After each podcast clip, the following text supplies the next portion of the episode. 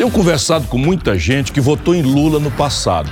Gostou. Votou na Dilma, iludido que seria igual ou melhor. Foi pior.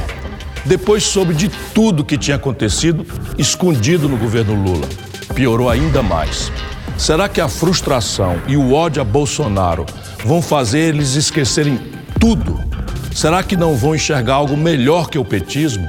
Algo mais saudável que o bolsonarismo?